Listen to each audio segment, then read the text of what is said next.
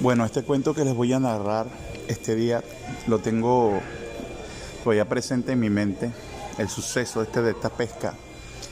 Tenía yo muchos años menos de los que ahora brindo en espacio y tiempo.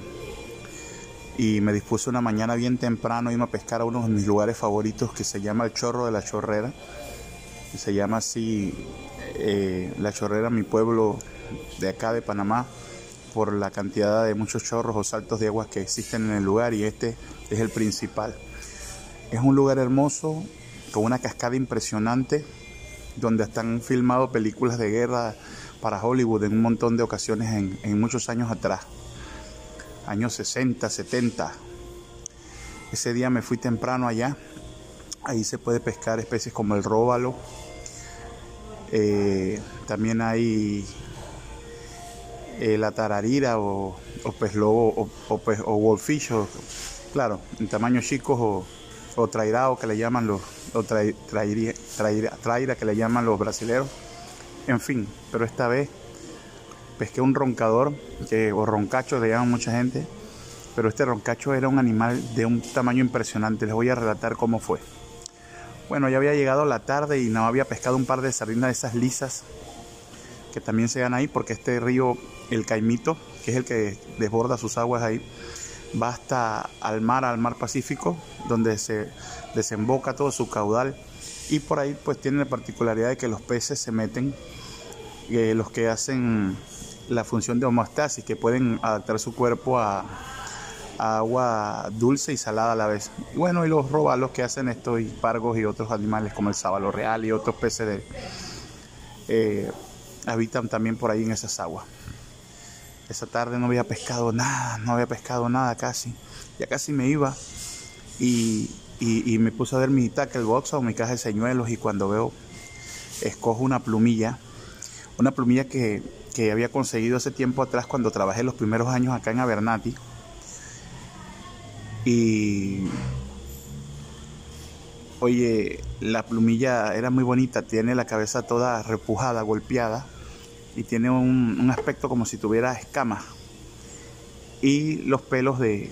tenía pluma, pluma y pelos de, de cola de ciervo también, el booktail.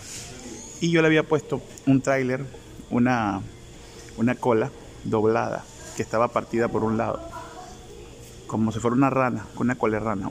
Bueno, me quedé ahí, ya la, la tarde estaba cayendo y, el sol reflejaba contra las lajas, el empedrado de la, de la cascada así y tiré por todo ese borde, dejé caer toda la plumilla ahí.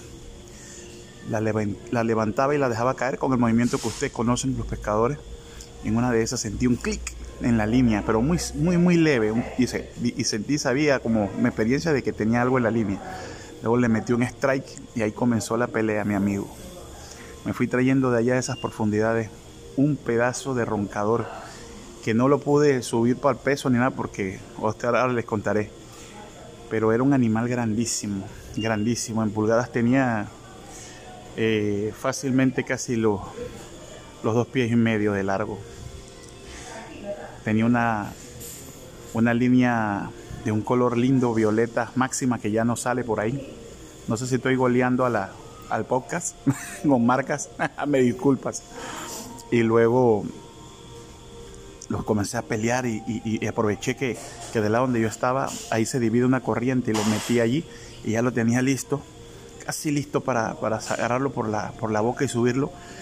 Y cuando escucho unos ruidos de alguien que viene caminando y miro para acá, para mi lado derecho, viene una pareja, un americano con una mujer, porque como el sitio es, es algo turístico, ¿eh? la gente se baja ahí a tomarse fotos. Y el tipo ve aquel pez impresionante que tengo en la línea y me quiere ayudar. dice, espérame, te voy a ayudar y yo confié que me iba a ayudar. Ay, pero este tonto parece que no sabía pescar, caro. Y que va agarrando el pescado por la línea, como a tres, pulgadas, tres pies de la, de la boca del pescado y templó la línea hacia él para recoger el pescado para subirlo, pero como está tan pesado, se soltó, se reventó el nudo, no aguantó la línea y se partió. ¿Cómo creen que me sentí cuando vi cómo este roncador nada más dio la vuelta, me miró y se llevó mi plumilla hermosa en su boca como un arete en la oreja y se fue.